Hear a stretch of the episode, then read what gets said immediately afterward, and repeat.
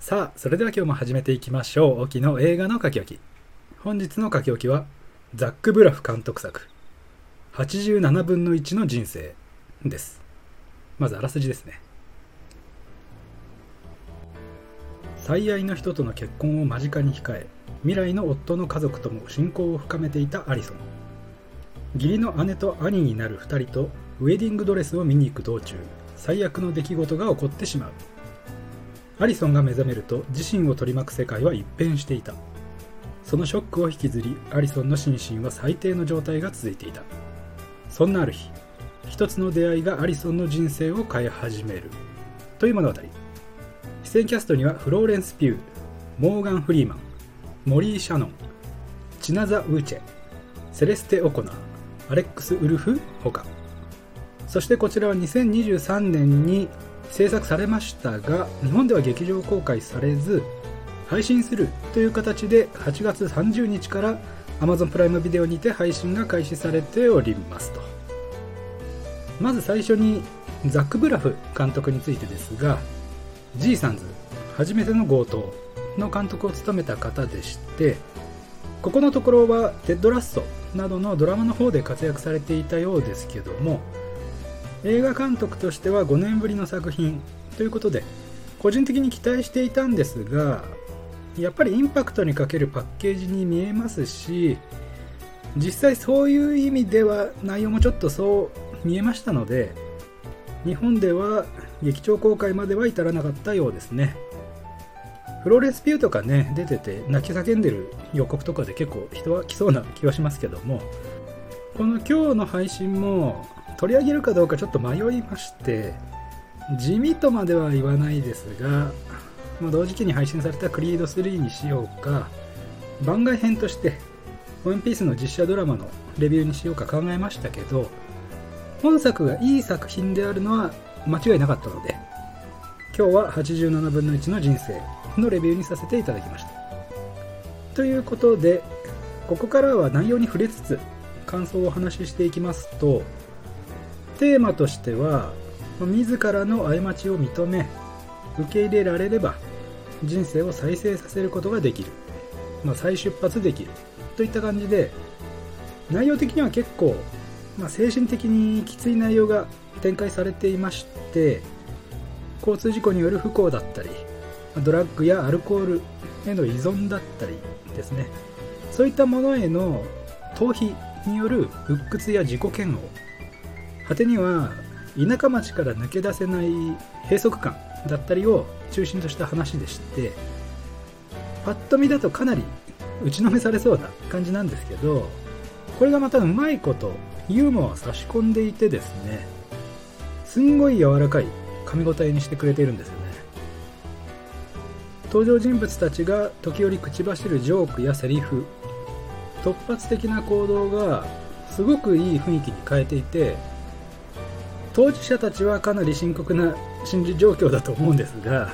なぜかちょっとクスッとしてしまうような優しいディティールに見せているんですよね。この辺はザック・ブラフ監督のセンスの賜物でしょうしキャスティングもそれを助けていたように見えましたね。こうありがとうって言われてなんでって聞き返すちょっとこう突っかかるような言い回しをするモーガン・フリーマンとか母親の前だと子供みたいにもうぐにゃぐにゃになっちゃうフローレンス・ピューとかね。あとワンシーンしか出てこなかったんですけど地元でくすぶってるアレックス・ウルフとかね。あの元同級生コンビなんかはあの最終的にいい感じに手助けしてくれるのかなと思ったんですけど普通にクズなだけだったというね。当時高嶺の花だったアリソンが自分たちのレベルまで落ちてきたっていうのはものすごい快感だったろうなと。もうニヤニヤが止められないといった感じでしたけどそういった良くも悪くもみんな一人一人が抱えている人間臭さ、まあ、弱さや汚さっていうのをユーモアを交えながらすごく丁寧にちょうどいい塩梅でコミカルに描いていたなと。だからこそ薬物やアルコールの依存症に対してのアップダウンが効いて生きている限り依存症とは戦いが続くという恐ろしさが明確に印象を残すんですよね。えー、アリソンが依存症になっていたオキシコンチンについてですが劇中ではヘロインと同じ成分と言ってましたけどもチャット GPT に聞きましたところこれは厳密に言えば間違いでこうアヘンから鎮痛効果のある成分を抽出してモルヒネになってさらに製剤してヘロインになるわけですけども同じくオピオイドという成分を含んでいるので同じクラスに属してはいるけれどもオキシコンチンは別の成分と結合させているので厳密に言えば別の薬物であるそうです。まあなんかねいろいろすり抜けてそうですけど、まあ、強力な鎮痛効果と快感や幸福感抗不安性鎮静効果がありまして非常に強い依存性を持ち合わせていると、まあ、ヘロインと同じならね。そういうことですから。ただ日本ではめったに処方されずおそらく末期がんであったりそういった非常に強い苦痛によって日常生活を送ることが極めて困難である。場合にのみ処方されそうです。アメリカではこのオキシコンチン中毒が非常に深刻な問題となってまして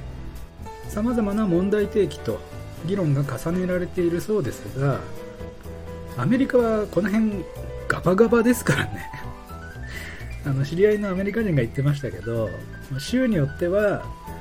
ちょっと食欲がなくて気分が落ち込み気味なんすよねみたいに医者に言うと、まあ、すぐマリファナの処方箋出されて、まあ、併設されているネオンがバキバキに光ってる大麻ショップでどっさり乾燥大麻が買えるらしいですからね。もちろんそれを他人に売ったり譲渡したりしてはいけないんですがそんなのほとんどの人が守るわけないですけどね。まあそういう風にドラッグと銃が当たり前に身近にあるようなとんでもない国でちょっとこれはまずくねえかって問題になるぐらいですからおそらく相当ひどいんだと思われますけども劇中では、まあ、アリソンが父親が残していたロレックスを売ってそのお金で療養施設に自ら入ることで依存症を克服したと。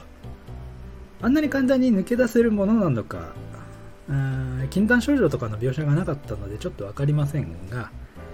時計を売るところとかも良かったですよね。田舎の質屋でかなり買い叩かれて1万5000ドルですから相当いいロレックスでいい状態だったと思われますけども店員のねあの綺麗な品だねっていうちょっとしたセリフも親切でしたしアリソンが囚われていた過去を断ち切る決意が見られるいいシーンでした、まあ、そこかしこ見どころがないようである。そんな一作でした。最初と最後にモーガン・フリーマンのナレーションがあるんですけどなんかそれだけで大抵の映画は満足度が上がると思いますね。それで最後に87分の1の人生というタイトルですけども原題はグッドパーソンというタイトルでしてまあどっちが良かったなとかはないですが、えー、要約しますとうまくいかないことはもちろんあるけれども人一人の人生をギュッと縮尺した時に